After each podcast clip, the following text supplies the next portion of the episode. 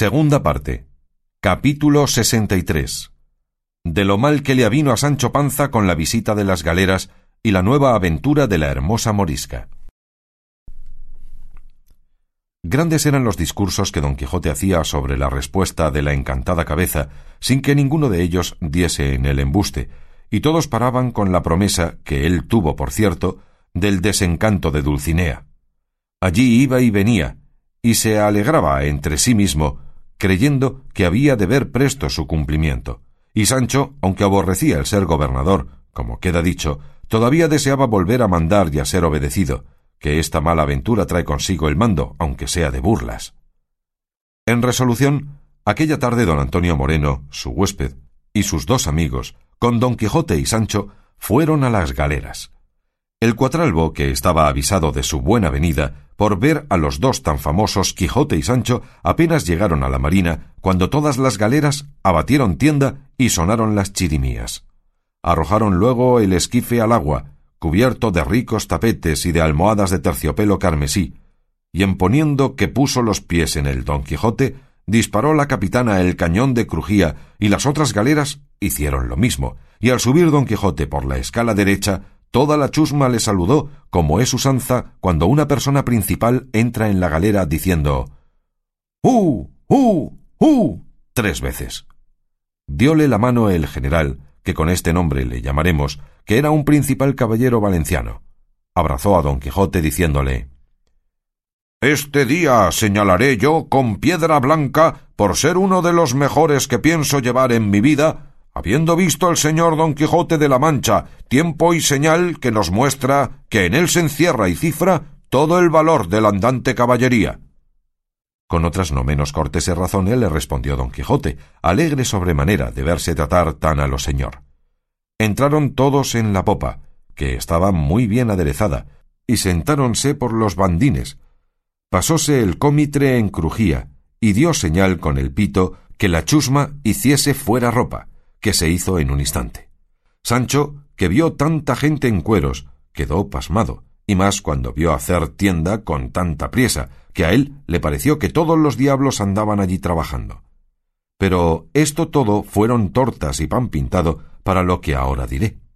Estaba Sancho sentado sobre el estanterol, junto al espalder de la mano derecha, el cual, ya avisado de lo que había de hacer, asió de Sancho, y levantándole en los brazos toda la chusma puesta en pie y alerta, comenzando de la derecha banda, le fue dando y volteando sobre los brazos de la chusma de banco en banco con tanta priesa que el pobre Sancho perdió la vista de los ojos y sin duda pensó que los mismos demonios le llevaban y no pararon con él hasta volverle por la siniestra banda y ponerle en la popa.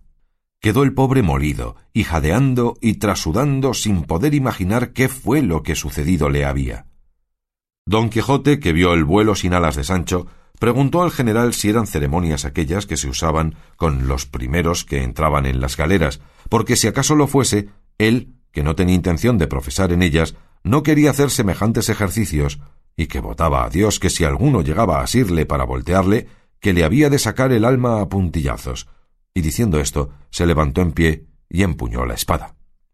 A este instante abatieron tienda, y con grandísimo ruido dejaron caer la entena de alto abajo. Pensó Sancho que el cielo se desencajaba de sus quicios y venía a dar sobre su cabeza, y agobiándola, lleno de miedo, la puso entre las piernas. No las tuvo todas consigo don Quijote, que también se estremeció y encogió de hombros y perdió la color del rostro. La chusma hizo la entena con la misma priesa y ruido que la habían amainado, y todo esto callando, como si no tuvieran voz ni aliento. Hizo señal el cómitre que zarpase en el cerro, y saltando en mitad de la crujía con el corbacho o rebenque, comenzó a mosquear las espaldas de la chusma y alargarse poco a poco a la mar. Cuando Sancho vio a una moverse tantos pies colorados, que tales pensó él que eran los remos, dijo entre sí Estas sí son verdaderamente cosas encantadas y no las que mi amo dice. ¿Qué han hecho estos desdichados que así los azotan? ¿Y cómo este hombre solo que anda por aquí silbando tiene atrevimiento para azotar a tanta gente? Ahora yo digo que este es infierno, o por lo menos el purgatorio. Don Quijote, que vio la atención con que Sancho miraba lo que pasaba, le dijo Ah, Sancho amigo, y con qué brevedad y cuán poca costa os podíades vos, si quisiéredes, desnudar de medio cuerpo arriba y poneros entre estos señores y acabar con el desencanto de Dulcinea, pues con la miseria y pena de tantos no sentiríades vos mucho la vuestra, y más que podría ser que el sabio Merlín tomase en cuenta cada azote de estos por ser dados de buena mano por diez de los que vos finalmente os habéis de dar.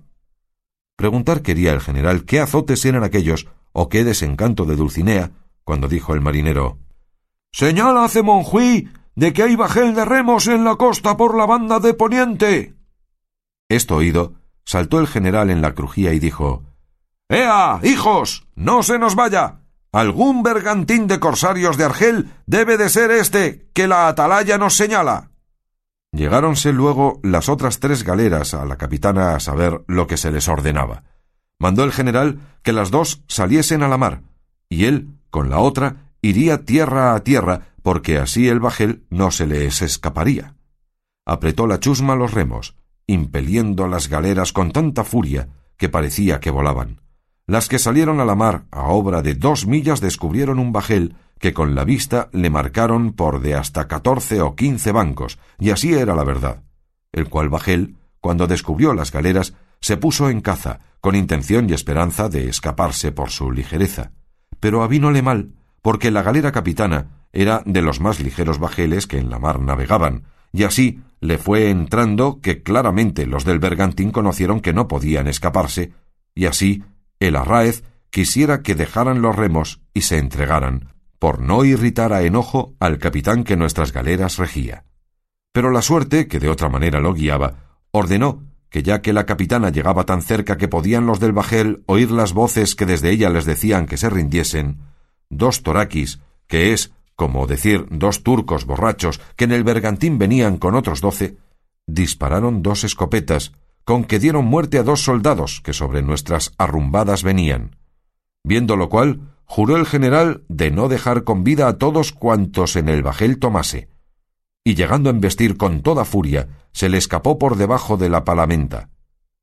Pasó la galera adelante un buen trecho, los del bajel se vieron perdidos, hicieron vela en tanto que la galera volvía, y de nuevo a vela y a remo se pusieron en caza.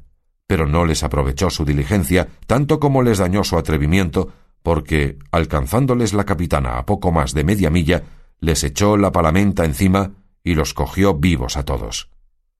Llegaron en esto las otras dos galeras, y todas cuatro, con la presa, volvieron a la playa, donde infinita gente los estaba esperando, deseosos de ver lo que traían. Dio fondo el general cerca de tierra y conoció que estaba en la marina el virrey de la ciudad. Mandó echar el esquife para atraerle y mandó amainar la entena para ahorcar luego luego a la y a los demás turcos que en el bajel había acogido, que serían hasta treinta y seis personas, todos gallardos, y los más escopeteros turcos. Preguntó el general quién era el arraez del bergantín, y fuele respondido por uno de los cautivos en lengua castellana, que después pareció ser renegado español. Este mancebo señor que aquí veis es nuestro arraez. Y mostróle uno de los más bellos y gallardos mozos que pudiera pintar la humana imaginación. La edad, al parecer, no llegaba a veinte años. Preguntóle el general Dime, mal aconsejado perro, ¿quién te movió a matarme mis soldados, pues veía ser imposible el escaparte? Ese respeto se guarda a las capitanas. ¿No sabes tú que no es valentía la temeridad? Las esperanzas dudosas han de hacer a los hombres atrevidos, pero no temerarios. Responder quería el arraez, pero no pudo el general por entonces oír la respuesta, por acudir a recibir al virrey que ya entraba en la galera, con el cual entraron algunos de sus criados y algunas personas del pueblo. Buena ha estado la caza, señor general, dijo el virrey. Y tan buena, respondió el general, cual la verá vuestra excelencia ahora colgada de esta entena. ¿Cómo así? replicó el virrey. Porque me han muerto, respondió el general, contra toda ley, contra toda razón y usanza de guerra, dos soldados de los mejores que en estas galeras venían, y yo he jurado de ahorcar a cuantos he cautivado, principalmente a este mozo, que es el arraez del bergantín y enseñóle al que ya tenía atadas las manos y echado el cordel a la garganta esperando la muerte. Miróle el virrey, y viéndole tan hermoso y tan gallardo y tan humilde, dándole en aquel instante una carta de recomendación su hermosura, le vino deseo de excusar su muerte, y así le preguntó Dime, Arraez, ¿eres turco de nación, o moro, o renegado? A lo cual el mozo respondió en lengua a sí mismo castellana Ni soy turco de nación, ni moro, ni renegado. Pues, ¿qué eres? replicó el virrey. Mujer cristiana, respondió el mancebo. Mujer y cristiana, y en tal traje y en tales pasos, más es cosa para admirarla que para creerla. Suspended, dijo el mozo, oh señores, la ejecución de mi muerte, que no se perderá mucho en que se dilate vuestra venganza en tanto que yo os cuente mi vida. ¿Quién fuera el de corazón tan duro que con estas razones no se ablandara, o a lo menos hasta oír las que el triste y lastimado mancebo decir quería? El general le dijo que dijese lo que quisiese, pero que no esperase alcanzar perdón de su conocida culpa. Con esta licencia el mozo comenzó a decir de esta manera De aquella nación más desdichada que prudente, sobre quien ha llovido estos días un mar de desgracias, nací yo, de moriscos padres engendrada. En la corriente de su desventura fui yo por dos tíos míos llevada a berbería, sin que me aprovechase decir que era cristiana, como en efecto lo soy, y no de las fingidas ni aparentes, sino de las verdaderas y católicas. No me valió con los que tenían a cargo nuestro miserable destierro decir esta verdad, ni mis tíos quisieron creerla, antes la tuvieron por mentira y por invención para quedarme en la tierra donde había nacido. Y así, por fuerza más que por grado, me trujeron consigo. Tuve una madre cristiana y un padre discreto, y cristiano ni más ni menos. Mamé la fe católica en la leche, criéme con buenas costumbres, ni en la lengua, ni en ellas jamás, a mi parecer, di señales de ser morisca. Al par y al paso de estas virtudes, que yo creo que lo son, creció mi hermosura, si es que tengo alguna, y aunque mi recato y mi encerramiento fue mucho, no debió de ser tanto que no tuviese lugar de verme un mancebo caballero llamado don Gaspar Gregorio, hijo mayorazgo de un caballero que junto a nuestro lugar otro suyo tiene. ¿Cómo me vio? ¿Cómo nos hablamos? ¿Cómo se vio perdido por mí y cómo yo, no muy ganada por él, sería largo de contar. Y más en tiempo que estoy temiendo que entre la lengua y la garganta se ha de atravesar el riguroso cordel que me amenaza. Y así solo diré cómo en nuestro destierro quiso acompañarme don Gregorio, mezclóse con los moriscos que de otros lugares salieron porque sabía muy bien la lengua, y en el viaje se hizo amigo de dos tíos míos que consigo me traían, porque mi padre, prudente y prevenido, así como yo el primer bando de nuestro destierro, se salió del lugar y se fue a buscar alguno en los reinos extraños que nos acogiese. Dejó encerradas y encerradas en una parte de quien yo sola tengo noticia muchas perlas y piedras de gran valor con algunos dineros encruzados y doblones de oro mandóme que no tocase al tesoro que dejaba en ninguna manera, si acaso antes que él volviese nos desterraban.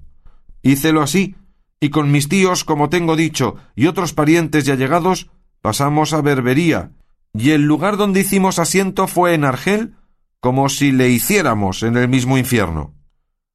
Tuvo noticia el rey de mi hermosura, y la fama se la dio de mis riquezas, que en parte fue ventura mía. Llamóme ante sí, preguntóme de qué parte de España era y qué dineros y qué joyas traía. Díjele el lugar y que las joyas y dineros quedaban en él enterrados, pero que con facilidad se podrían cobrar si yo misma volviese por ellos. Todo esto le dije temerosa de que no le cegase mi hermosura, sino su codicia. Estando conmigo en estas pláticas, le llegaron a decir cómo venía conmigo uno de los más gallardos y hermosos mancebos que se podía imaginar.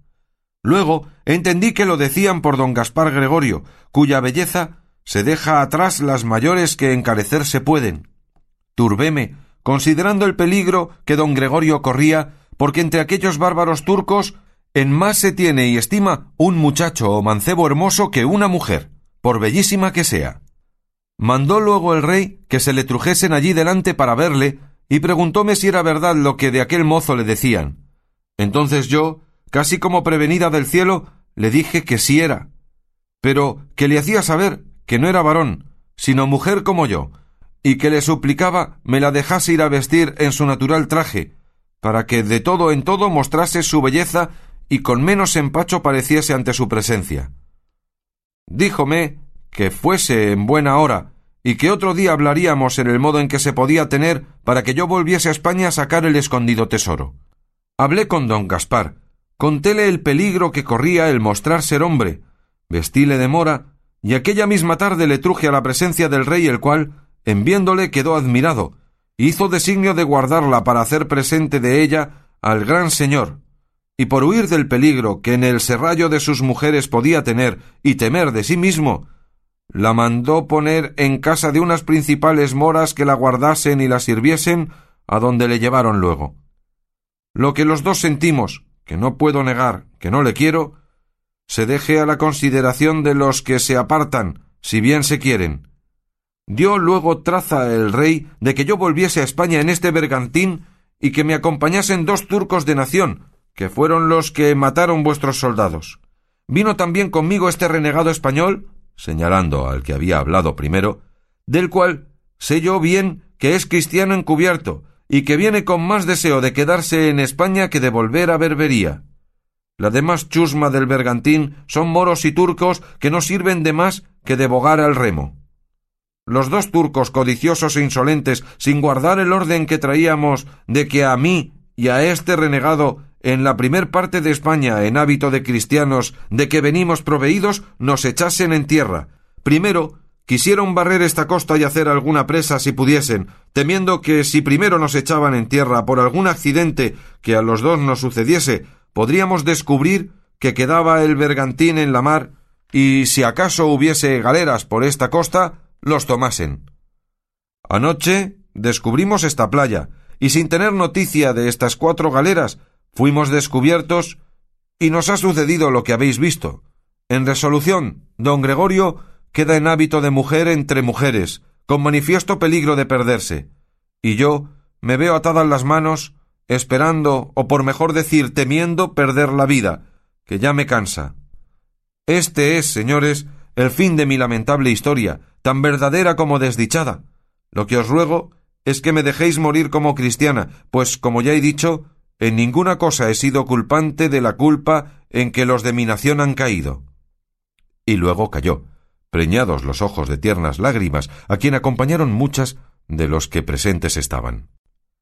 El virrey, tierno y compasivo, sin hablarle palabra, se llegó a ella y le quitó con sus manos el cordel que las hermosas del amor aligaba. En tanto, pues que la morisca cristiana su peregrina historia trataba, tuvo clavados los ojos en ella un anciano peregrino que entró en la galera cuando entró el virrey, y apenas dio fin a su plática la morisca cuando él se arrojó a sus pies y abrazado de ellos con interrumpidas palabras de mil sollozos y suspiros le dijo Oh, Ana Félix, desdichada hija mía, yo soy tu padre, Ricote, que volví a buscarte por no poder vivir sin ti, que eres mi alma. A cuyas palabras abrió los ojos Sancho y alzó la cabeza, que inclinada tenía, pensando en la desgracia de su paseo, y mirando al peregrino, conoció ser el mismo Ricote que topó el día que salió de su gobierno, y confirmóse que aquella era su hija, la cual, ya desatada, abrazó a su padre, mezclando sus lágrimas con las suyas, el cual dijo al general y al virrey Esta, señores, es mi hija, más desdichada en sus sucesos que en su nombre. Ana Félix se llama, con el sobrenombre de Ricote, famosa tanto por su hermosura como por mi riqueza. Yo salí de mi patria a buscar en reinos extraños quien nos albergase y recogiese, y habiéndole hallado en Alemania, volví en este hábito de peregrino en compañía de otros alemanes a buscar mi hija y a desenterrar muchas riquezas que dejé escondidas. No hallé a mi hija, hallé el tesoro que conmigo traigo, y ahora, por el extraño rodeo que habéis visto, he hallado el tesoro que más me enriquece, que es a mi querida hija. Si nuestra poca culpa y sus lágrimas y las mías, por la integridad de vuestra justicia, pueden abrir puertas a la misericordia, usadla con nosotros, que jamás tuvimos pensamiento de ofenderos, ni convinimos en ningún modo con la intención de los nuestros, que justamente han sido desterrados. Entonces dijo Sancho Bien conozco a Ricote, y sé que es verdad lo que dice en cuanto a ser Ana Félix su hija, que en esotras zarandajas de ir y venir, tener buena o mala intención, no me entremeto. Admirados del extraño caso, todos los presentes, el general dijo Una por una vuestras lágrimas no me dejarán cumplir mi juramento.